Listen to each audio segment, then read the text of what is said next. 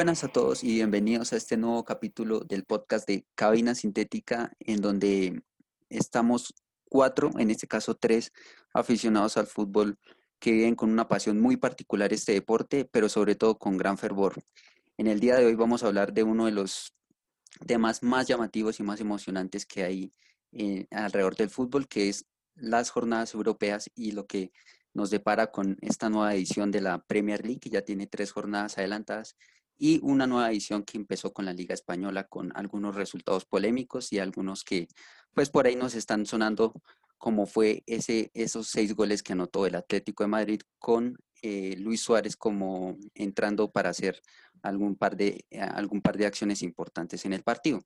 Mi nombre es Fernando y pues voy a presentar a los dos compañeros que hoy, hoy están en este programa. Voy a empezar con el doctor de fútbol, alguien que pues, ha estado muy ausente de este, de este espacio y hoy lo volvemos, lo, volvemos a tener para hablar de, de, Europa. Así que, Emanuel, ¿cómo lo trató el fútbol este fin de semana? Oh, buenos días, buenas tardes, buenas noches. Sí, estaba ausente porque ESPN necesitaba unos reportajes, entonces no pude estar con ustedes por prioridades.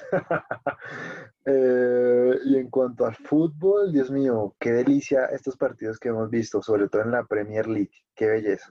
Y bueno, el robo de Real Madrid, pero ahorita hablaremos de eso. Bueno, ¿y, desde qué estadio nos acompaña hoy? O sea, ¿qué estadio es el que tiene atrás? Cuéntenos un poco por qué ese estadio. ¿Por qué esa ciudad tan, tan hermosa? Ah, es, es, una ciudad de, de un equipo humilde, uno de los históricos de Inglaterra, eh, que venía de una segunda edición eh, complicada, pero con un gran entrenador, entrenador, y con una figura que me encanta, que es Ian Poeda, colombiano jugador del City, prestado en Leeds. Entonces, hoy hago referencia a ese equipo guerrero de pueblo que, que, que espero y haga una muy buena presencia en la Premier. Perfecto. Y ya, ya tendremos oportunidad de hablar de, de esa maravillosa jornada que tuvimos en el fin de semana en la Premier League, pero por, ahora presento a uno de los más férreos defensores de la Liga Española y que pues acá nos genera debate sobre los equipos españoles y es el señor Diego Camargo. Diego, ¿cómo está? ¿Desde dónde nos saluda? ¿Cómo lo trató el fútbol este fin de semana? Sí, como no. Eh, muy buenos días, tardes, noches a todos nuestros eh, escuchas. Mm, pues el fútbol este fin de semana estuvo muy extraño. Eh, pasé un par de susticos, eh, pero pues digamos que en general bien, hubo bastantes partidos eh, visualmente muy agradables. ya lo mencionaba usted, lo del Atlético de Madrid con el de, de Luis Suárez fue algo bastante agradable. Creo que fue uno de los mejores partidos que se le ha visto a Joao Félix. Eh, hablando sí de, de, la liga que, que, yo soy el único acá que defiende, ¿no? La liga española. Y pues me encuentro desde el estadio Benito Villamarín del Real Betis, en donde el Betis nuevamente trató de robar al Real Madrid, pero afortunadamente el, el bar funcionó de manera no. como tiene que funcionar el bar. Veremos. Y, y pues llevó a cabo las, las, las dos acciones del, del Betis en donde eh, afectaban al Real Madrid. Sí faltó por ahí una rojita en, al minuto 11 en una falta contra Carlos Enrique Casemiro, pero pues así es esta liga, tratan de siempre tirarle mierda al Madrid. Cuando el VAR acierta como tiene que acertar, se inventan vainas, pero pues ya hablaremos de ello. En cuanto a la liga inglesa, también hubo cosas muy agradables y pues nada, siga usted, Fernando. Bueno, sí, un Real Madrid que ganó 3-2 con unas declaraciones muy polémicas de Pellegrini y algunos jugadores del Betis después de en el postpartido. Ya lo ya tendremos oportunidad de comentar esos eh, esos hechos, pero por ahora yo los saludo desde el White Hart Lane, se los presento, el nuevo estadio del Tottenham Hotspur que lo estrenó hace muy poco y donde figura como local el equipo de José Mario dos Santos Mauriño Félix. Y pues aquí estamos, eh, vamos a iniciar este podcast abriendo ya eh, con, la, eh, con el tema de la Premier League. Yo, quiero antes de hablar de la Premier League, antes de entrar en de lo que sucedió con el City, la goleada que le propinó el, el Leicester, esos resultados sorpresivos del Chelsea, el Manchester United que todavía no, que todavía presentan muchas dudas, yo quiero presentar hay una discusión que ahorita se generó alrededor del fútbol inglés y de esta edición en particular, y es que se está discutiendo de que esta es una de las mejores versiones de la English Premier League, de, que va a ser una de las mejores ediciones porque tiene jugadores muy jóvenes, se hicieron buenos fichajes, hay un grupo de técnicos muy, muy, muy capacitados y hay otro, otro grupo de técnicos que como Ole Gunnar Solskjaer, Lampard y por, eh, por ahí está también Arteta en el Arsenal que vienen también haciendo una muy buena carrera y también tenemos el espectáculo de la Premier League. Entonces yo quiero su opinión, Diego, sobre si esta va a ser una de las mejores versiones o va a ser la mejor versión de la Premier League o si de pronto vamos a ver una versión más muy competitiva, pero para usted hubo otras versiones de la Premier League que también fueron más emocionantes que esta. Bueno, eh, en efecto, en efecto, pienso que esta versión de la Premier League tiene mucho por dar eh, ya lo habíamos hablado en algún momento, tal vez en el primer podcast, en donde dijimos que, pues, no simplemente futbolistas, el tema de los técnicos en esta Premier, la Premier se ha encargado de traer, pues, de reclutar, si se puede decir, eh, técnicos de muy buen nivel. Ah, para todo tipo de equipos, llámese equipo histórico, equipo mediano, eh, equipo, si se quiere llamar, chico en cierta medida. Entonces, la Premier League pinta para muchísimas cosas agradables, pueden darse sorpresas. no sé, no sé si el Liverpool eh, pueda mantener esa jerarquía, tiene todo para mantenerla, se refuerza muy bien, pero por ahí hay otros equipitos que también lo están dando todo. De hecho, si mal no estoy, el, Everton y el Leicester City están en la parte alta de la tabla. Eh, en la punta están eh, primero y tercero. Sí, con el Liverpool de segundo, pero pues eh, no es algo común ver a estos dos equipos en, la en una parte tan alta. Sí, estamos iniciando hasta ahora, pero pues se esperan cosas muy agradables en este premio. Eh, Emanuel, su, visión frente al fútbol inglés y esta edición que empezó con un muy buen ritmo y algo que le, le gusta mucho a los aficionados. Sí, yo, yo tengo una particularidad con la Premier League y es que para mí siempre ha sido la mejor liga del mundo, aunque muchos digan lo contrario. Es una liga eh, supremamente competitiva, es una liga eh, de un fútbol fuerte, veloz, porque a los ingleses les encanta el, el fútbol veloz, Em, de defensas clásicos de 2-3 metros. Es una liga que, que, que, hace el nombre a lo que es Inglaterra de ser eh, la alma mater del fútbol. Eh, esta Premier y puntualmente la esta edición me parece que va a ser tal vez una de las mejores por la cantidad de figuras que hay repartida en todos los equipos. Eh, siento que va a haber muchas sorpresas. El Chelsea le tenía un poquito de fe, sé que tiene algunos jugadores lesionados importantes.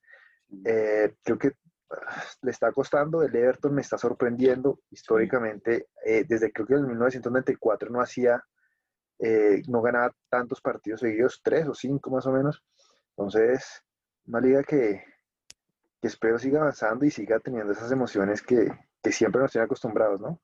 Sí, sobre todo porque, bueno, el Chelsea, bueno, mi opinión frente a esta nueva edición es que probablemente va a ser la, una de las mejores o va a ser la mejor por, la, por los hechos que se llegan a juntar durante toda esta temporada.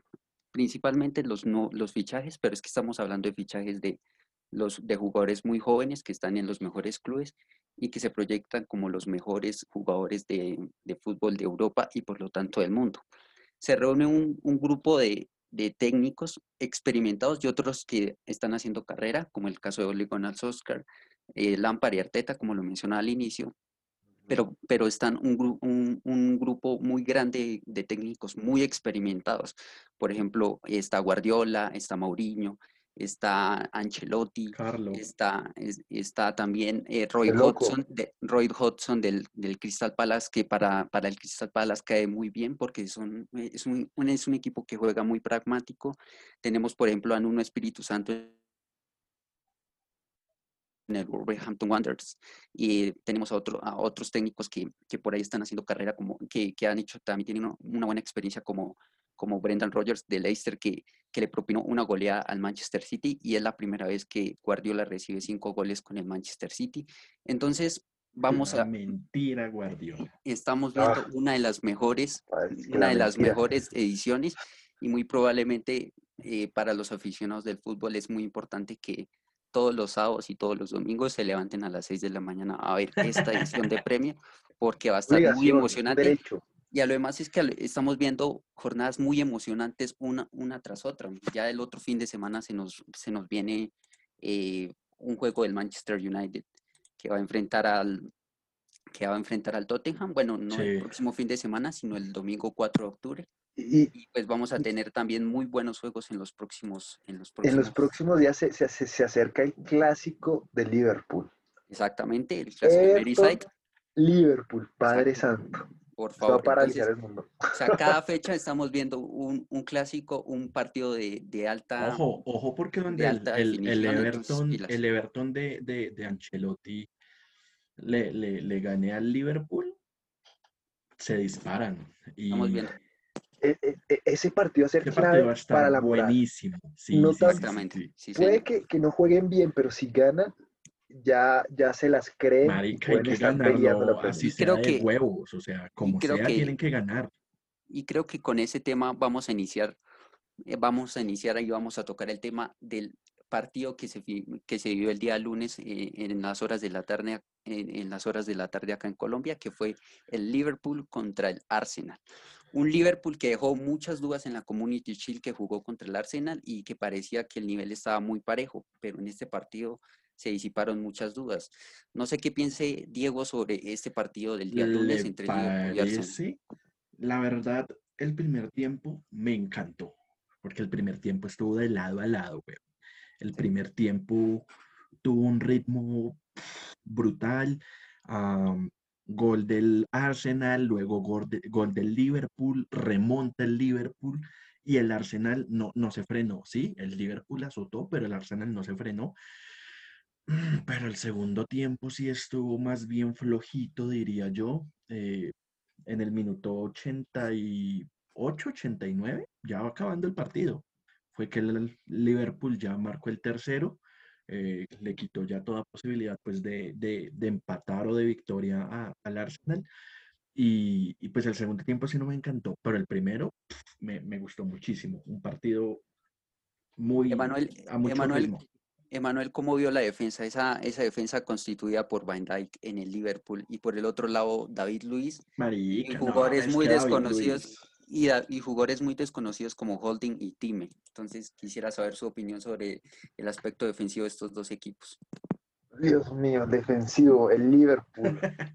No, espere, espere, espere, no hable de esa mierda, es que uno no puede hablar de un aspecto defensivo cuando David Luis ocupa una posición en el campo de Sí. juego. Pues es que sí se puede hablar porque efectivamente David Luis es, es un jugador que no dice, carajo, ¿cómo hizo para ser profesional? Marica, ¿Por qué él sí fue profesional y yo no? es que eh, eso se pregunta uno, ¿cómo Ay, putas nos hizo un gol en un mundial? O sea, Co- ¿Cómo Uy, no eso me ofende. Un golazo, un golazo. Y, y no- y y antes con golazo. Pero, pero yo sí quisiera ver por qué esta diferencia, porque fíjese que el, el- el- en la Community Shield no había esta diferencia. Era un partido muy parejo el que planteó Arteta. En cambio, acá sí se vio un ritmo muy diferente. Entonces, yo quisiera saber, desde la visión de Manuel, por qué se da esta diferencia en, en- en un partido de Premier. Obviamente, el, el del inicio es de. Es más bien un juego de pretemporada, un amistoso muy formal el que se juega en la Community Shield pero aquí estamos viendo ya un ritmo muy diferente y que plantea al Liverpool ya como un serio candidato a, a retener el título. el doctor El Liverpool, el Liverpool siempre va a ser candidato. Tiene un equipazo. Me parece que todas sus líneas, desde la defensiva, el contraste que tiene en medio campo con la buena labor que hace en la parte delantera, me parece un equipo muy completo. Eh, esto es fútbol, todo puede pasar. Y el Liverpool, eh, está estructurado, ya está ganando esa y está recuperando esa jerarquía que si bien no siempre va a jugar bien, pero puede tirar la camisa y va a generar eh, presión y va a terminar ganando. El Arsenal es un equipo que creo que viene haciendo las cosas bien. Es un equipo que lo veo serio, un buen candidato, viene a ganar eh, dos copas con, con Arteta. Es un equipo que también eh, tiene con qué y aparte tiene un fichaje, un fichaje, un fichaje que me encanta, que es William. William con N. William con N. William, William o N. William, William, no sé. William. William, eh, o el William, como le diríamos aquí. El brasileño. Procedente del Chelsea, que llegó procedente el del Chelsea. que se parece No, a cuadrado. Pero, pero ese no, no estaba jugando en China. No, estaba en el Chelsea, Chelsea, y Chelsea, y lo vendió el Chelsea al, Ok. al, li- al al Arsenal. Arsenal, o sea, yo como putas voy a vender yo me- a, a William, o William, jugadorazo. Entonces, eh, ugh, Dios mío, no sé, tengo El nivel que nos plantea este Liverpool y este Arsenal da para mucho, da para discutir mucho porque también tenemos que ver si el Liverpool va a ser capaz de lograr una, esa senda de puntos de 95 o superar esos 95 puntos.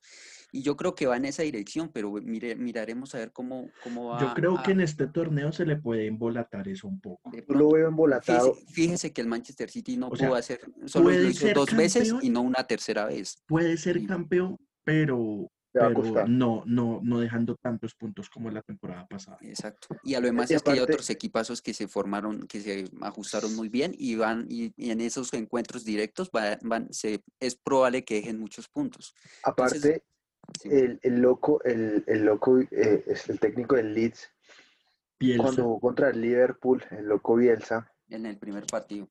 en el primer partido, eh, le demostró al Liverpool que tiene falencias y le llegaba fácil, le llegaba fácil, con dos, tres toques, le y le hizo mucho peligro a un equipo que viene de segunda, que tiene un buen técnico, muy buenos jugadores, pero si tú eres el campeón, un recién ascendido no te puede complicar tanto. Sí, Entonces, ahí demostró que tiene falencias y creo que si los demás técnicos le siguen la cuerdita al loco, pueden encontrarle esa, ese agujerito. y ojo entonces- porque ya que usted habla de Leeds, vamos a, a hablar del otro equipo que hoy nos compete hablar, que es el Manchester City, que se enfrentará el sábado 3 de octubre al Leeds de Bielsa en el estadio donde está presente el doctor del fútbol, que es Ellen Road. Uno de los partidos más llamativos de la jornada junto al del Manchester City, da- junto al del Manchester United, pero en este caso, el, a ver, ¿qué pasa con el Manchester City? El Manchester City eh, hace poco pues se- se confirmó la llegada de Rubén Díaz procedente del, del Benfica por 68 millones de euros, otro defensa más al Manchester City y eh, en cambio se va a ir pues eh, Otamendi al, el- al equipo Lisboeta. Y pues aquí se plantean varias, varias preguntas, y es que el, el Manchester City recibió por primera vez cinco goles en, eh, siendo dirigido por el, el técnico español. Yo quisiera saber su opinión de ustedes frente a este aspecto, porque es que ya el, lo que se viene criticando de Guardiola es la cantidad de recursos que está empleando para resolver, resolver un problema que lo viene aquejando desde hace muchas temporadas.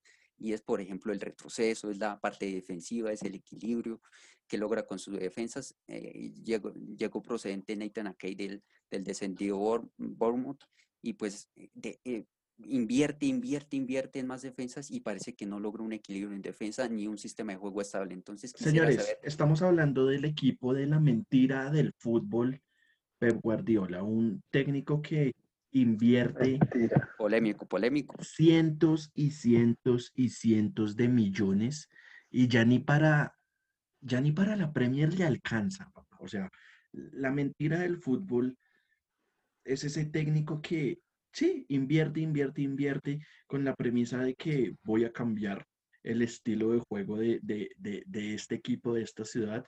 Y sí, aporta algo, pero ya no, no promete victorias, no trae grandes títulos, no ha hecho algo diferente a lo que han hecho otros técnicos en el Bayern.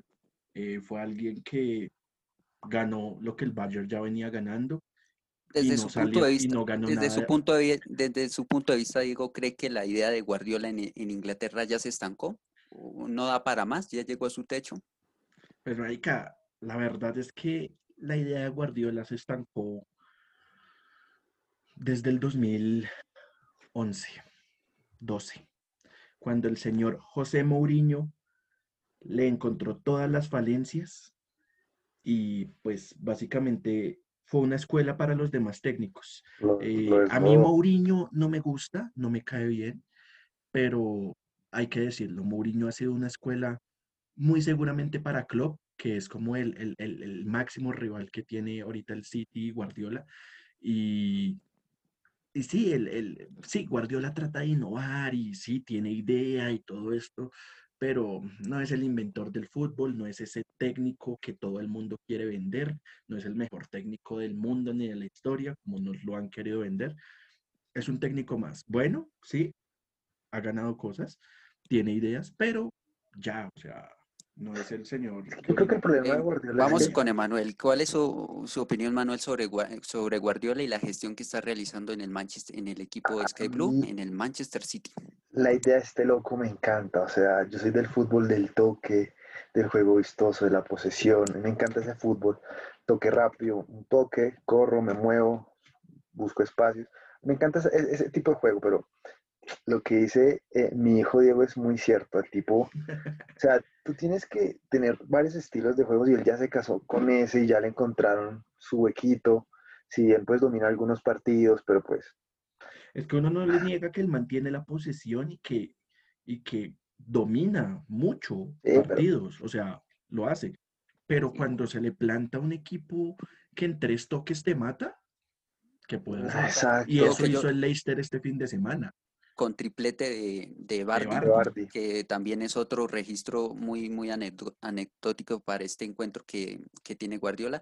Y pues dos veces ha podido marcar triplete. Exacto, y, y, el otro lo, lo, hizo saber ESPN, y ustedes ya saben quién es, ¿no? Lionel Messi.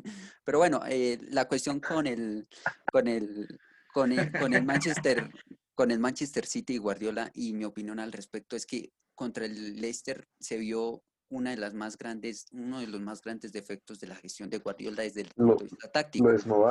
Y es que desboca, eh, desboca en ataque al, al, equipo, o sea, eh, hay en distintas panorámicas que dio o en distintas tomas que dio la, transmisión, se podían ver a, a, casi tres jugadores y dos abiertos en toda la línea defensiva. Entonces, habían cinco defensores del, del Leicester y por, cada, y por cada defensor del Leicester había un jugador del Manchester City. Habían los mediocampistas casi metidos con los delanteros y solamente los, los centrales muy abiertos. O sea, prácticamente el equipo desbocado en ataque. Y cuando tienes un equipo que tiene, por ejemplo, a Madison, que tiene a Bardi, que saben, que saben tocar al espacio, que saben eh, atacar muy bien esos espacios que dejan libres los, los de, defensas del, del, City, sobre todo en, esa, en, esa, en esas zonas donde quedan muy abiertos, pues vemos lo que sucedió, que por ejemplo se hicieron un, un, un golazo que eh, les atacaron casi todos los espacios. El con, tacón de Bardi, qué golazo. o sea, les atacaron casi todos los espacios. Fue, la defensa pareció imperceptible, no se sentía eh, la defensa del Manchester City, porque es que puedes tener un muy buen defensa, pero es que también hay que combinarlo. O sea, si hay, si hay un defensa que va a hacer un cierre a una zona que está abierta, y, por esa zona abierta van, van están atacando dos jugadores del Leicester, pues obviamente hay superioridad numérica y por, y, por más de que se coloque al mejor defensor del mundo, pues también hay que saber, también hay que saber eh, armar tácticamente al equipo, organizarlo desde el punto de vista defensivo y pues es, eh, eso que hace Guardiola de desbocar al ataque, pues queda muy desbocado. Sin embargo, pues vamos a empezar, vamos a comentar rápidamente lo que sucedió con el, con, con tres equipos, con el Manchester United, el Tottenham y el Chelsea, que tienen, que tienen digamos, eh, gestiones muy parecidas, pero que están dejando muchas dudas en este inicio de liga. Empezamos con el Tottenham, que empató 1-1 con el, con el Newcastle. El Tottenham, un Tottenham que hizo eh, la incorporación de Bale, la incorporación de Reguilón, de Doherty, de Holberg, y tiene muy buenos jugadores, pero está dejando muchos puntos en este inicio de temporada. ¿Qué piensa, eh, ¿Qué piensa Emanuel sobre Mourinho, sobre esta gestión que, en este estadio tan hermoso que, este, que, tengo acá atrás? Yo quiero añadir algo y quiero hablar ahorita del Everton. Eh, pero bueno. sí, sí.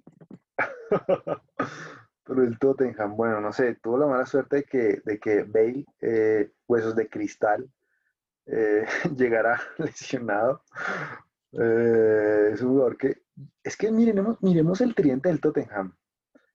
Eh, son Kane. y mi amigo Bale. Qué belleza. Pero, pero, pero, pero ahí Bale me imagino que rotará con Son, Derecha. No, porque se juega por izquierda. Y por el otro lado, Hyun Son, ¿no? O sea, ese triente Está de, para, poderoso. De, para cosas muy buenas. Eh, lo que yo veo es que, que, que, que Mourinho no, no, ha podido consolidar la defensa. A veces juega eh, Sánchez, a veces no juega. Como que ah, lo siento muy intermitente y creo que una defensa tiene que, mantenerse. Entonces, cuando empiezas a tocar mucho tus centrales, mm, es que algo está pasando y no, no estás tan convencido. Eh, el Tottenham ya, primer partido perdiendo con el Everton, está, está saltando muchos, muchos puntos y le va a costar, con el nivel que está mostrando esta, esta Premier, le va a costar, si no se despierta ya, le va a costar y va a dejar, y lo veo incluso complejo para que pueda llegar a puestos de Champions. En cuanto a Mourinho, es un técnico que no me gusta. Es un juego muy rápido, me gusta la velocidad, contraataque, toques rápidos, pero no es lo mío. Entonces, ¿qué pasa con, Diego y la gestión sobre Mauriño en el, en el Tottenham Hotspur? No me gusta. Eh, bueno, Mourinho pienso que tocó como ya el punto alto de su carrera, por así decirlo, el techo. Eh, en el Chelsea en el 2000, la última liga que ganó, 2017 tal vez. 2014. Para mí el techo de él fue el Inter. Sí, de hecho sí. Digamos que en el Madrid eh, yo siempre le he criticado eso. A mí Mourinho no me gusta eh, como, como persona. en el Madrid tuvo el mejor equipo del mundo y no tuvo la capacidad de ganar una Champions. Mm, luego llegó en Fue grosero con Iker. Y marica, se cagó en Iker Casillas, se cagó en Cristiano Ronaldo, se cagó en Mesut Özil, se cagó en Sergio Ramos. Es un técnico que se caga en futbolistas, ¿sí? Ya lo estaba haciendo en el Manchester United con Pogba y con otros más. Bueno, pero estamos hablando desde la gestión en el Tottenham. Y, me, y me apego a lo que dice Emanuel de, de que adelante se, se ve muy bien, ¿sí? Adelante el equipo se ve muy bien. Mm, de mitad de cancha para atrás es donde uno empieza a, cuestionar, como que él mismo no sabe qué hacer con esa defensa, cómo pararla, a quién colocar, eh, como que eh, Loris eh, se, ve muy solo Loris ahí, ¿sí? Porque no hay constancia en esa defensa. de todos los equipos que, que, mencionábamos con grandes técnicos, sí, no se va a quitar que Mourinho es severo técnico, ya lo decía yo, que sirvió de escuela para muchos para ganarle a Pep, pero eh, sí pienso que es como el equipo con menos potencia ahorita, tal vez como con menos posibilidad, si se puede decir, de los que más se han reforzado, de los que tienen grandes técnicos en esta Premier. Bueno, en este, en este caso yo rápidamente mencionándolo de Mourinho, a pesar de usted, a pesar de que aquí hay dos férreos opositores a, a Mourinho o que no les gusta su estilo, yo sí defiendo a Mourinho porque es que es el único técnico que no fue futbolista y que está dentro de, dentro de la élite del fútbol mundial. Estamos viendo a un Tottenham que por ahora no tiene la idea de Mourinho, tiene muchas dificultades en la defensa, ustedes ya bien lo han nombrado. Ojo, ojo sobre todo con que Mourinho viene presentando exactamente las mismas falencias desde el Manchester. Exactamente. Y en este caso, por ejemplo, en, Manchester United se le podía justificar por la gestión que hacía Ed Woodward, como, como director deportivo. Pero en este caso, Levy, el presidente del Tottenham, le está dando todo lo que necesita y todo lo que quiere. Entonces ya tiene a Bale, que es su fichaje más deseado, tiene un, lateral como Reguilón, tiene a jugadores muy muy buenos como Holder y Doherty que llegaron eh, como, como fichajes que pretenden, pretenden eh, reforzar todo el equipo y pues yo, yo pienso que veremos, tendremos que darle un espacio a Mourinho, sin embargo, un técnico que es campeón de Champions con, con el Porto pues con el Inter, pues es que la hay que defender. espacios. Pues bueno, pero, pero vamos a hablar sobre varios, varios equipos rápidamente. Eh, sobre, primero, quiero que me dos cosas que me respondan eh, rápidamente. La primera es si ustedes ven al Everton y al Leicester compitiendo en los primeros lugares. Y por el otro lado, quiero que me mencionen la situación del Chelsea y del Manchester United que están dejando muchas dudas. Entonces, empiezo por usted, Manuel. ¿Qué, qué piensa sobre la primera y la segunda eh, pregunta que les hice? Listo. Bueno, en cuanto al Everton, es que miremos el proyecto del Everton. Tiene un técnico, una calidad, Ancelotti. Su línea defensiva tiene un central, Mina. Eh, en el último partido cometió algunos errores, pero Mina es un central fuerte, eh, alto, que va bien en el cabezazo. Eh, cuando vemos las bandas, Coleman, que es un muy buen lateral derecho. Eh, que también está haciendo las cosas bien. Y sobre todo, mírame el mediocampo que tiene Alan. Es un jugadorazo, es un pulmón eh, eh, y en la delantera. O sea, siento que es un equipo muy, muy completo, un equipo joven, en algunas líneas muy joven, eh, que tiene un buen Pregunta. técnico. ¿Tienen recambio? ¿Será que les alcanza? ¿En banquillo? ¿Tienen banquillo? sí, es la pregunta. Para, para mantener el- las posiciones de Champions, o sea, ya mantenerse arriba. para mantenerse, sí, en Copa. Se van a desinflar por ahí en la, a mitad de, de- torneo. tienen un buen recambio. O sea, si se yo creo que lo que tiene que hacer Everton no va a jugar competiciones europeas. Ajá, Este- este- solo preocuparse por liga y copas y Yo creo que lo que tiene que hacer Ancelotti es darle foco a la Premier y, y rotar en, en- en Copa. Tiene un buen jugador que me gusta mucho, y, y, Iwobi creo que es, que creo que viene del Arsenal, si no estoy mal. Eh, es un jugador que, Iwobi, es, es interesante, rapidito, fue figura eh, en, en partido por Copa. Entonces, yo creo que si Ancelotti se enfoca en la Premier, sí le va a dar. Sí Y por el dar. lado, y por el lado del, eh, pues Leicester también va a mantener ese mismo ritmo, va a lograr esas posiciones de Europa. Es que Leicester está arrancando como, como arrancó la, la- la competición del año pasado. Arrancó muy bien y a lo último se desplomó. Se cayó. desinfló. Ojo que también cambiaron de técnico en, en ese lapso, ¿no? Entró Brendan Sí, Rodgers. total, pero Y bueno, y por el lado del Chelsea y Manchester United, o sea, dieron muchas Chelsea. dudas. ¿Qué piensas sobre estos dos proyectos? Chelsea tiene un equipo, o sea, tiene muy buenos jugadores, siento que le falta equipo. Eh, se están conociendo muchos jugadores contra, no recuerdo contra quién fue el que jugó, eh, contra el, este, es- contra quién fue que jugó este, este último partido del Chelsea. Contra el Brighton, si no estoy mal. Sí, o sea, te estaban metiendo como el minuto 43 goles, te estaban goleando y te estaban paseando. Eh, Thiago Silva hizo un David Luis, una cosa, un, un error de en el Contra primer gol. el eh, West Bromwich Albion estaban Eh, jugando. eh, contra el West, exacto. El Everton cogió y le metió 5 a ese equipo. Bueno, y por el lado del Manchester United, ¿usted cree que Ole Gunnar Solskjaer va a ser el nuevo Sir Alex Ferguson? O sea, va a ser ese, No, ese, ese Es, una falta de, es una falta decir que alguien va a, a- ser como Don Sir Alex Ferguson, que es, es, es tal vez de los mejores técnicos de la historia. Es un técnico que le costó arrancando en el Manchester, pero después se posicionó muy bien. No sé si, si este jugador, eh, este técnico de Manchester va a ser... la- A mí el Manchester lo veo flojón, flojón. Eh, no sé, ya, ya perdió su jerarquía. Siento que la está perdiendo y le está costando. Diego, ¿cuáles sus opiniones frente al Everton y el Leicester?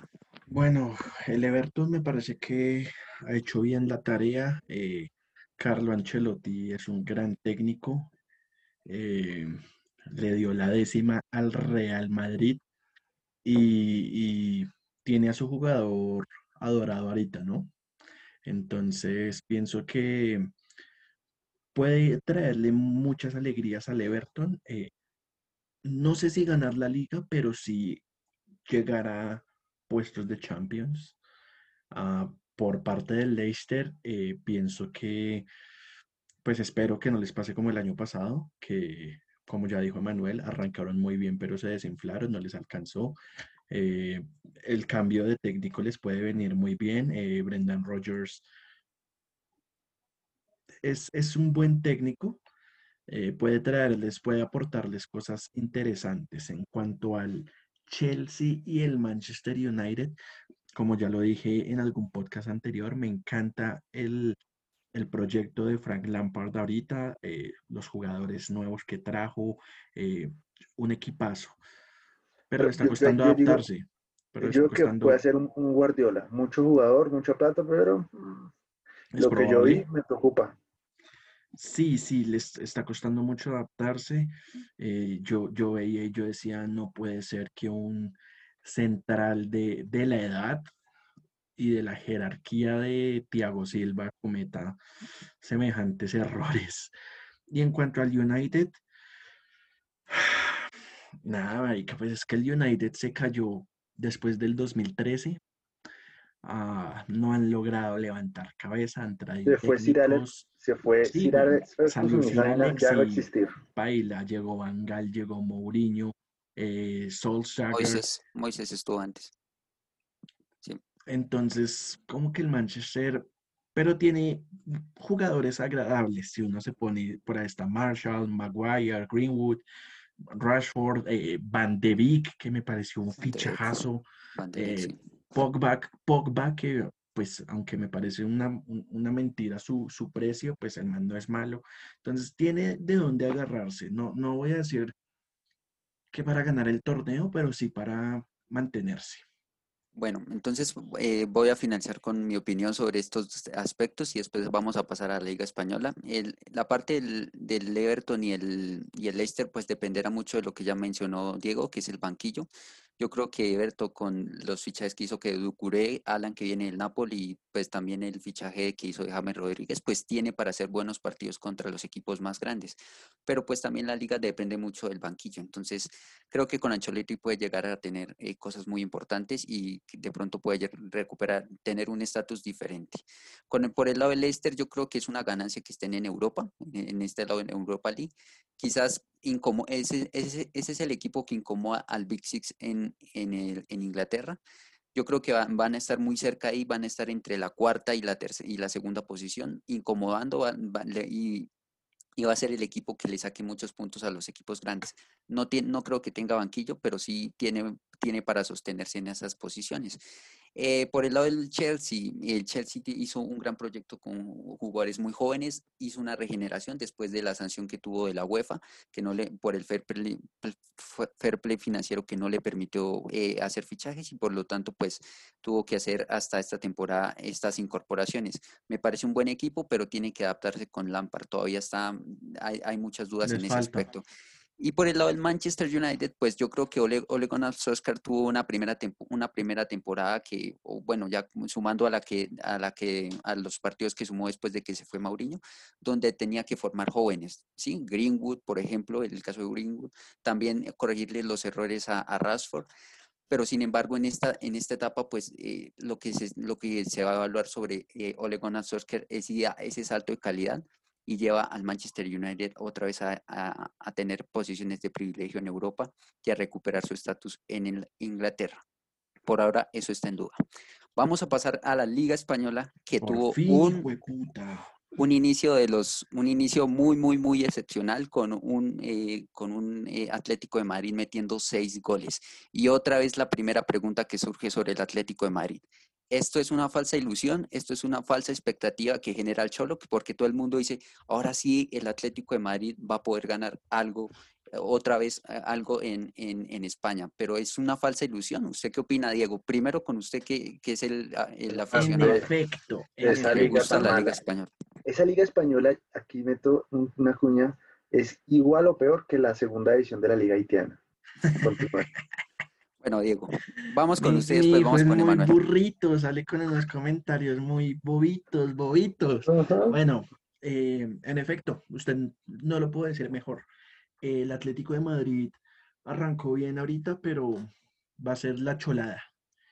Se va a caer, va a ser mediocre y, y ya.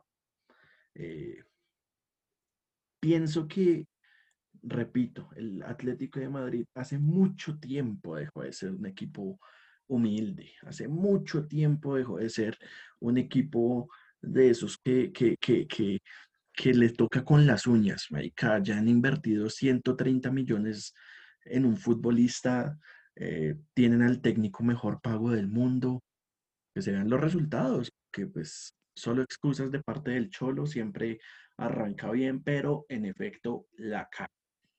¿Esta es una falsa ilusión para usted? Una falsa ilusión de lo que de Pues que otra vez el mí, Atlético de hecho, Madrid. está muy bacano, pues porque para mí que el Atlético no, no gane el torneo, no gane Ok, nada. listo. Veamos el Pero- equipo de Atlético. Uy, qué equipazo. Veamos, Tiene un equipazo, weón, tiene un equipazo. equipazo.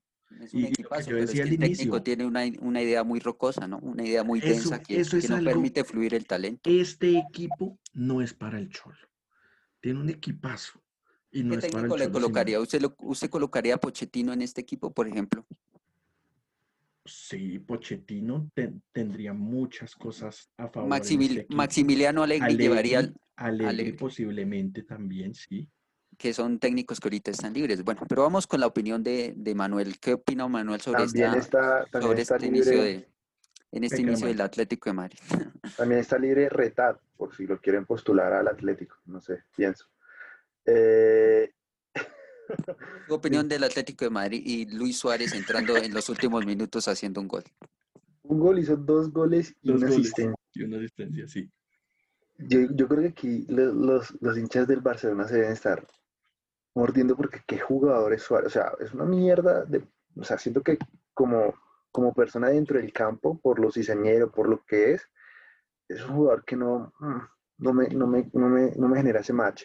Pero como jugador de fútbol, como habilidoso, de- delantero de nueve, que te busca, que te asocia, No solo Dios. eso, no solo eso, es un futbolista que te fastidia todo el partido. Como exacto, que defensa que al puedas llegar a ser, el maldito está ahí mordiendo, está todo el tiempo arriba. Es, o sea, yo lo detesto, lo odio, Los goles. pero qué puto killer que es, qué, qué animal. Es muy bueno. Creo que entró como en el minuto 64 o 74, no sé, le hacen como 20 minutos para hacer Como dos 20, goles. 20 minutos, 20 21 minutos, minutos fueron. 21 minutos para hacer dos goles y una asistencia. Bueno, pero juega contra el Granada. Ojo, ojo que tampoco Pero, es, pues, tampoco es el Athletic Club de Bilbao o por ahí el, pero pues el- cuando Messi hace tres goles contra el Granada lo llaman Dios. Ok, ok, ok. Entonces, Pero por ejemplo, usted ve, a- eh, usted ve a eh, Emanuel, al Atlético de Madrid compitiendo este, eh, eh, esta temporada el título contra el Real Madrid. La. Liga Española de entrada solo tiene tres equipos. Ahorita que el Valencia está en la punta, pues bien, pero siempre son tres, los mismos tres. Real Madrid, Barcelona, Atlético. Atlético siempre queda tercero. El primer puesto pues ya se lo turna o Barcelona o Real Madrid. Eh, yo creo que puede ser una muy buena liga. Tiene equipo, tiene recambio, eh, tiene jugadores con experiencia. Tal vez le falta un poquito de, de flujo de continuidad de juego, como que no sea tan, Y es, que eso, antifútbol. y es que eso es lo que ha pasado durante los últimos años, precisamente lo que usted acaba de, de- de mencionar, y es que siempre ha tenido los, te- los jugadores, siempre ha tenido el espacio en, la, en medio de la crisis del, del Real Madrid y el Barcelona, que no están en su mejor momento, y todo el mundo dice, el Atlético de Madrid tiene la posibilidad de ganar una liga española. Y después, y este, después, este y último después año del pincha, Atlético de Madrid fue una y después vergüenza. pincha. Este Y año después del pincha. Atlético de Madrid fue una vergüenza. Salieron Sí. en cuartos contra el Leipzig. Salieron eh, en Copa contra un equipo de cuarta división. Y en Liga quedaron de terceros empatados en puntos con el cuarto. O sea, este último año del Atlético de Madrid fue una vergüenza. Pues Para que yo creo que que el en Cholo general de la liga, siga ahí, de la liga, liga española, los tres equipos fueron una vergüenza. O sea, el Real Sí. Madrid ganó porque se topó tal vez con uno de los peores Barcelonas que he visto en mi vida. Sí, no, y lo- a ver, lo, lo- yo lo que creo del, del Atlético de Madrid, ya para pasar ahorita al Real Madrid, es que eh, el Cholo siempre ha tenido, ya tiene una buena inversión, lo mencionó Diego, ya, es, ya tienen un, un nuevo estadio, han crecido en capital, ya no es un equipo del pueblo, ya no es un equipo que le toque eh, de, de echarse hacia atrás para, echarse atrás para que para que para ganar resultados. Obviamente está dentro de las posibilidades, pero ya tiene eh, recursos para emplear un nueva, una nueva forma de juego.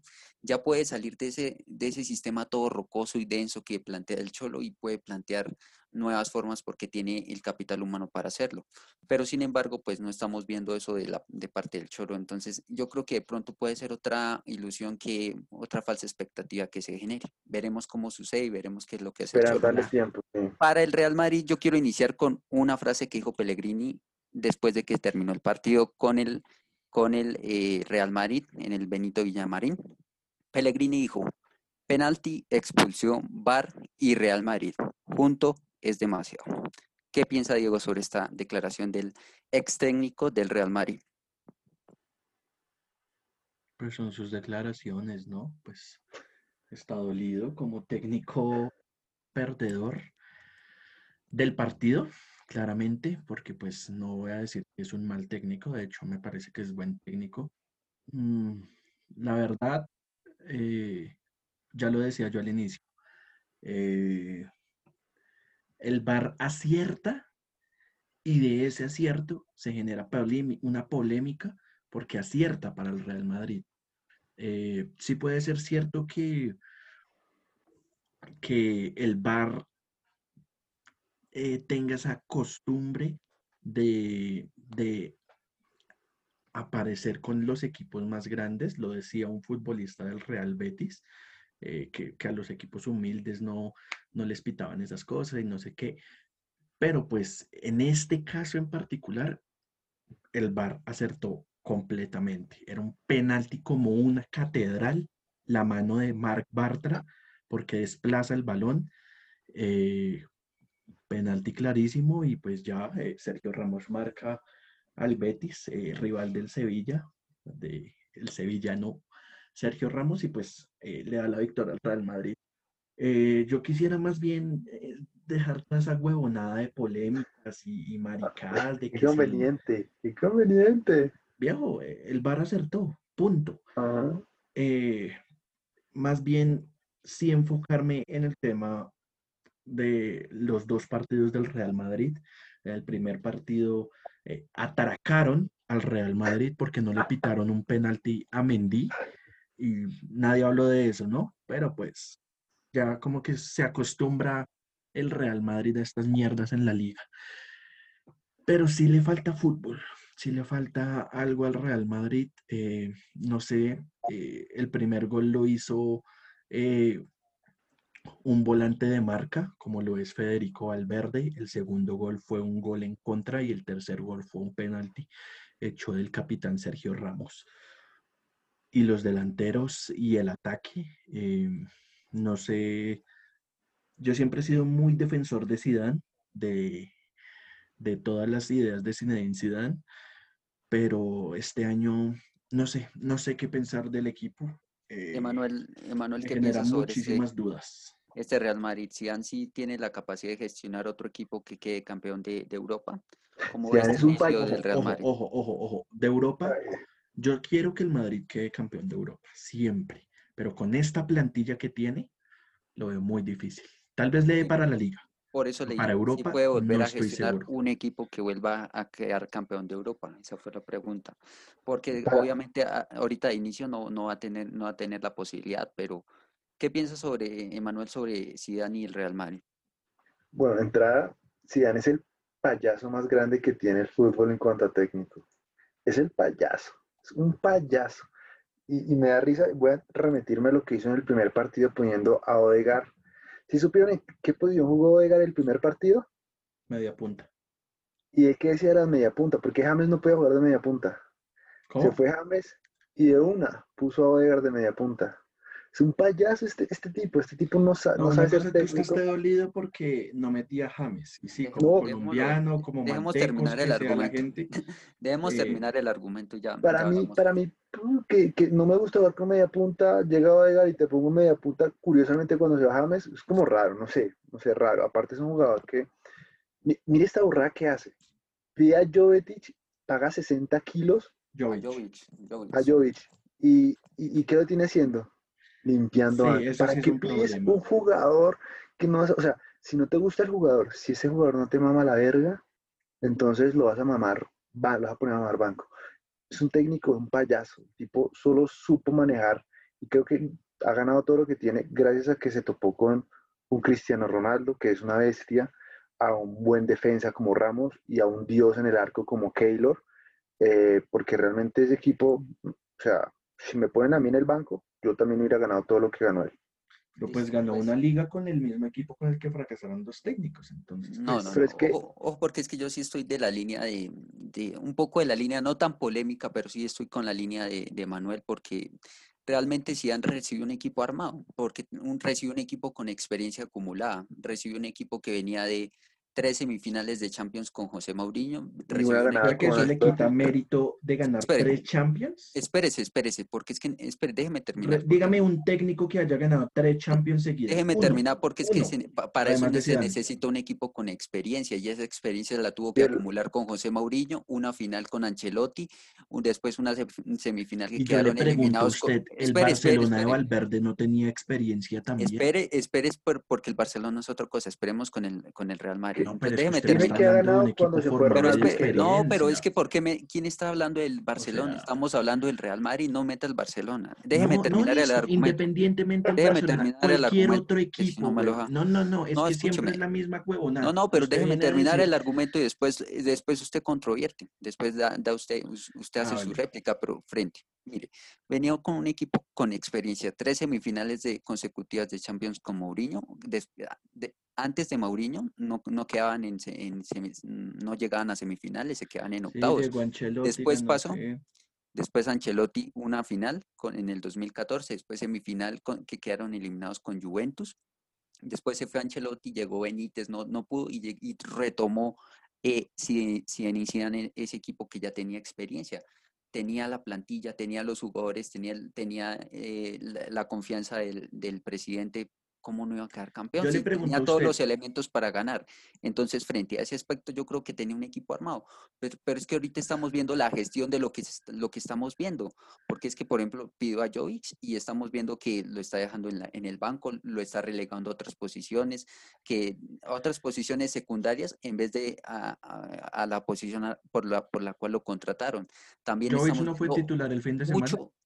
Sí, sí, eh, sí, exacto, pero es que es- es- han salido rumores de que se quiere vender y el mercado de, de pases todavía está abierto.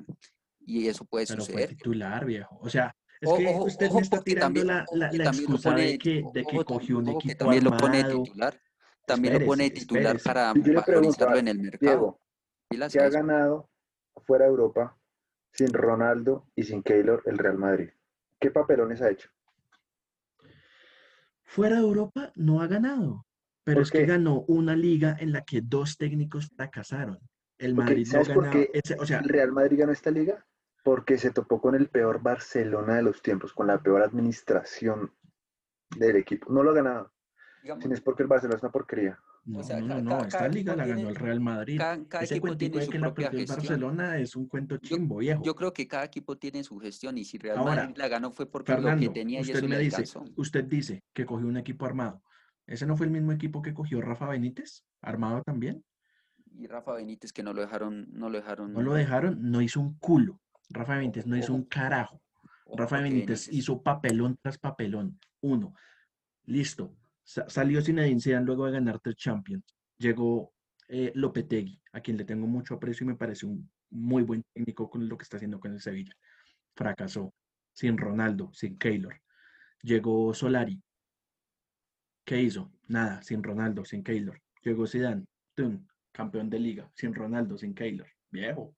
El man tiene Campeón- méritos, el man algo tiene, algo Ojo, hace. ojo, ojo, porque sí, bueno, campeón de liga, pero ojo, porque es que esta, e- esta liga no, no, aún usted no la puede tomar como un, un campeonato en el cual usted puede decir, no, sí va a volver a armar un equipo competitivo. Ojo que el Real Madrid, Ya hablaremos ojo de que- eso en ojo que el mayo. Real Madrid está sea, pre- presentando varios, baches en en su mayo. rendimiento, Sí, sí, varios baches sí. en su rendimiento, y pues eh, aún con esos baches, aún con, con esos baches, quedó campeón de liga, pero De Fíjese, se pero hablará en fíjese mayo, que en pero una ahorita- liga con, con mucha más competencia, eso, es- eso no, no hubiera o sea, pasado, no hubiera pasado que no hubiera puedo concebir que haya gente que le tire mierda a Zinedine Zidane cuando el man No, es que nadie le está tirando mierda. Estamos, todo. nadie le está tirando mierda. Es que usted ya lo lleva a un extremo, pero es que es más bien desde la gestión. ¿Y Porque qué que dijo sí, Emanuel que era un porque es que, por ejemplo, por ejemplo, estamos viendo, si, si, si inician que quiere a Pogba, quiere a Kanté, quiere a toda la selección francesa que quedó campeona del mundo a- a- en el Real Madrid. Y hay otros, hay otros técnicos que gestionan. Fíjese lo que hace Klopp, fíjese lo que han hecho otros, otros técnicos con jugadores jóvenes. Y, y a lo demás lo han mencionado la, la prensa española, está dejando todo el capital todo el capital joven lo está dejando eh, irse a otros, a otros equipos. Entonces prácticamente, prácticamente lo que estamos viendo es es que el Real Madrid está vendiendo a, a, sus, a sus talentos del futuro por tratar de ganar con inmediatez. Pero es que el único que ha vendido es a Regulón, el resto están cedidos. Sí, obviamente. Y Hakimi, y Hakimi, y Hakimi. Hakimi. Hakimi. Sí, el lateral del Borussia que ahora está en el Exacto. Inter. Reguilón, Reguilón que ahorita está en el Tottenham. Reguilón. Y ya. Sí, y Mayoral si lo venden ahorita. ¿Dónde está Cubo? Ceballos, ¿dónde está? En el Arsenal. Pero Ceballos vuelve. ¿En dónde está Cubo? O sea, yo no le voy a negar, yo no le voy a negar a usted que sí se han vendido jugadores porque sí me ha molestado, pero eso no es Zinedine en el que vende. El que vende es el de arriba. Florentino pero con, con, con, una previa reunión con Cienician y a lo demás también, a lo demás fíjese la, las polémicas que hay sobre la gestión que está haciendo con Vinicius y con, con Rodrigo. Dio una, declara, usted mismo, usted mismo lo ha dicho, Diego, póngale cuidado, está diciendo que, que apenas está justificando el, ese nivel que tiene eh, Rodrigo y, y, Vinicius por la edad. Dice, ¿cuántos tienen estos chicos? Tiene 22, 23 años. Pero entonces, usted es el mismo que dice que a esa edad, incluso antes, Mbappé ya era campeón del mundo, Mbappé ya la rompía. No me pueden sacar esa excusa y esa entonces dónde está, entonces dónde está, la gestión de club. dónde está la gestión de Zidane para, para explotar el talento de, de estos jóvenes? Y esa es la crítica que le hace la prensa española a Zidane. No, no, no, es que en España hay una campaña contra Zinedine Zidane y usted va a poder verlo todos los días en la editorial de Pedrerol. Sí. Todos los días le tira mierda a Zidane. Vamos a dedicar estos últimos minutos, vamos a dedicar estos últimos minutos para hablar de el Barcelona que goleó al Villarreal de Unai Emery, un equipo pues muy muy descompensado en defensa que dio muchas ventajas y un Kuman que dio una presentación muy excepcional o, algo que no parecía que iba que está dentro de los papeles. O sea, le tiran mierda a Daniela No, no, no, pero, pero Kuman, eh, una goleada de esta, de esta, magnitud sobre un equipo del, del, Villarreal con un técnico como una Emery, pues no parece, no, aparece entre los papeles. De pronto, de pronto una victoria 2-1 o un empate, pero esta victoria ¿Quién es una un poco excepcional. Una Emery es el técnico que todos los partidos que ha tenido contra el Barcelona se baja los pantalones y se le arrodilla. Todos los partidos que ha jugado independientemente del equipo contra el Barcelona, se les arrodilla. Acuérdese del, 6-1. Bueno, Emanuel, ¿qué piensas sobre, sobre este Barcelona y esta presentación que hizo Kuman? desde, yo creo que Kuman quiere empezar a crear una leyenda que es Ansu Fati ya, ya está dando cuenta que Messi ya se va a ir y ya Messi como que perdió poder, entonces ya está armando un equipo eh, un poco más, no, no, más competitivo, sino más eh, autónomo hacia él, que él lo pueda moldear y que no dependa 100% de que mm, se me fue Suárez, no quiero que se me vaya este jugador, juega este o, o aquello. No siento que, que va a ser una muy buena temporada. Siempre, siempre, y aparte es de la escuela de, del Barcelona, tiene ADN del Barcelona, entonces me encanta. Va a ser un muy buen papel. Bueno, vamos con eh, ya, ya usted, Diego, dio su opinión, entonces yo permítame dar mi opinión sobre el Barcelona. Yo pienso que es una regeneración lo que vamos a ver. Sí, al inicio no dijo que, que eh, usted una mini editorial sobre este tema, pero ya, ya, ya vamos a... O sea, me están callando, Barça está igual que los españoles, Ahorita, todo contra cállese. Ya le vamos a dar espacio, Diego, para su opinión. Pero a ver, ¿qué pasa con el Barcelona? ¿Es una regeneración? Yo estoy de acuerdo que Ansu Fati tiene, eh, lo están proyectando como la principal figura y estrella del equipo. Es muy joven y ya la está rompiendo, fíjese, con el Barcelona, algo que por ahora Vinicius y, Rodrigo no están haciendo. No es por tirarle al, Real Madrid, como se dice, pero es que ahí están los hechos. Eh, pero me parece que todavía es un equipo muy inestable, muy inestable, todavía hacen falta muchas, muchos ajustes, sobre todo en la parte defensiva. Eh, este proyecto de Kuman es con mano dura, ¿no? Pues a sacar, sacó a Vidal, sacó a, Luis Suárez, que, son, eh, que eran estrellas del, del equipo y, y por ahora pues es, es solamente un partido donde hay un marcador con muchos goles, pero tendremos que ver cómo, cómo se, se adapta a esta plantilla y cómo potencia todo este el, talento de los jóvenes. Entonces, Diego, por favor, denos su opinión sobre este Barcelona y esta presentación de Kuman. Bueno, acá vemos que claramente ustedes eh, son las típicas personas que se dejan llevar por la prensa, tiran mierda al Madrid y por un buen partido contra un equipo mediocre del Barcelona, ya se olvida todo el mierdero por el que está pasando el club catalán. estaba eh, inestable, ojo, pilas. Sí, señor. voy a estar de acuerdo en lo de Ansu Fati. Eh, me parece que el pelado tiene talento, que es muy bueno. Eh, futuro para la selección española. pero esperemos que el señor Lionel Messi no se cague en este chaval como ya lo hizo en su momento con Bojan, como ya lo hizo con, bueno, con la lista de futbolistas en los que ya se ha cagado. Em, esperemos que, que sí, que dé el paso al lado. Eh, todo el mundo esperaba que el fin de semana Messi le dejara el penalti a, al, chaval, ¿no? Al, chico y, lo tomó él, ¿no? Como diciendo, aquí el que manda soy yo, acá yo sigo mandando, usted váyase a la mierda. Entonces esperemos que Messi no, no se cague como ya se ha cagado en otros hay que esperar, Hay que, hay que esperar porque el, ah. Barcelona todavía se está impulsando una moción de censura sobre Bartomeu, o sea, a nivel político está muy, muy tenso, muy, muy, muy tenso el club. hay una moción de censura sobre Bartomeu, también hay varias directivas que quieren eh, ampliar quieren eh, em, adelantar las elecciones sobre el presidente. Entonces es un equipo muy inestable todavía. Yo creo que dar una perspectiva sobre este Barcelona no es, algo objetivo, pero Ansu Fati va a llegar a... no pasa del año. no pasa del año. Eh, Pueden esperar. No le veo, la verdad, nada nuevo, no le veo nada proponedor. Mm, sí, pues la verdad. Tiene propuestas según Prospectivo, prospectivo. Eh, esperar, la verdad. Pienso que y espero que el Barcelona se mantenga así, eh, como viene cayendo. Claramente. Y, y, ya. Es un equipo muy, muy inestable, pero bueno, con esto vamos a finalizar. Mucha polémica eh, en torno al Real Madrid y el Barcelona. Perro. A ver qué quiere Cristiano Ronaldo, 14 años marcando Obviamente, 30 goles. Otro de penal, ¿no? Otro de penal, ¿cierto? Con el, en el empate 2 a 2 contra la Roma. En el empate 2 a 2 contra la Roma. Ustedes de verdad solo se la maman a mí. No, no, no, no, este en el empate 2 a 2 contra la Roma. Yo sí, sí, un buen gol de cabeza. Un buen gol de cabeza, sí. hacer goles de penalti no, no, no es fácil. Dos, mérito. Bueno, es el 2 a 2 contra. Pues si no, Argentina tendría una copa. Es el 2 a 2 contra la Roma pero esta, este, este, inicio de este inicio de Pirlo con una victoria y una, y una derrota, eh, una, una, una, victoria y un empate, pues eh, por ahora está dando una, una, imagen muy normal del técnico, veremos cómo evoluciona. No sé si alguno tiene una, sí tiene un equipazo, Rabiot tiene una, una, gran defensa de Light, o sea, tiene un equipazo. No sé Hay si que este año también echarle ojito a la, a la, a la Serie A, porque, no, sí, exactamente, en general, porque por ahí la Roma también se llevó a Pedro, eh, el Inter pues eh, eh, se llevó a Vidal, que salió como un perro del Barcelona. el Milan sigue igual, el Milan sigue igual.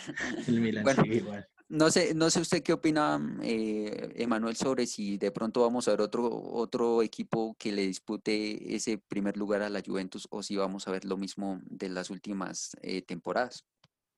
Yo creo que el Inter. Yo también pienso que el Inter. Sí, ha hecho buenos fichajes. La Lazio. La Lazio calladita se ha mantenido. Pero pues de pronto el banquillo le ahí lo veo flaqueando un poco. Y esperemos a ver si el Atalanta levanta cabeza y, y, y, logra. El equipo del pueblo, el equipo del pueblo. Sí, marica, pues por estos dos huevos. Tres colombianos. colombianos. Tres, sí, sí, sí, ahorita está Mojica, ¿no? No, esa liga italiana promete mucho, hay que echarle un ojito y vamos a ampliar ese, esta liga italiana en otro capítulo de nuestro... Y también como datico curioso, pues no curioso, también como noticia, eh, el Bayern perdió el invicto, ¿no? Ah, sí, contra el, contra el Hoffenheim, contra el Hoffenheim, sí, sí. Pero pues, marica, tuvieron dos días de descanso. Uno, pues porque la mitad de, de, ese descanso fue seguro fue fiesta por la, por la, por la Supercopa. Sí, bueno, eh, perdió 4-1 contra el Hoffenheim, algo también muy llamativo del, fin de semana. Hay mucho tema para hablar, no nos da el tiempo y pues eh, yo les agradezco mucho a ustedes. No sé si quieren decir algo finalmente, algo, algo, una frase polémica, Diego, por favor. Para que nuestros oyentes nos escuchen en, la- en el próximo capítulo. ¿Y por qué me pone a mí como el polémico? Porque usted es el más polémico. Bueno, también, eh, también Emanuel. De hecho, el más objetivo soy yo. Pero bueno, vamos a ver. Pero listo, Bueno, listo. Para eh, cerrar, para cerrar, digo, para cerrar, por favor. Nada, pues que este podcast empezamos a ver ya caras de que se dejan llevar por la por el periodismo español tirándole mierda al equipo más glorioso. No, mentiras. Eh, no, no, no hay eh, opinión polémica, simplemente pues que eh, el VAR cumplió este fin de semana como tenía que cumplir, de verdad, eh, acertó. eh, Muchísimas gracias, Diego. que no se hable de robos cuando no los hubo en el estadio Benito Villamarín. Listo. Emanuel, rápidamente para terminar. Rápidamente para terminar, eh, prefiero ver la Liga de Haití, la tercera edición, que ver la Liga Española. Listo. Muchísimas gracias a todos y nos vemos en otro capítulo de Cabina Sintética. Muchas Síganos gracias por escucharnos. sociales, ¿no? Síganos en nuestras redes sociales que las tenemos abajo. Y Chao a todos. Un fuerte saludo para todos. Hasta luego. Un fuerte abrazo. será. Fuerte abrazo para todos.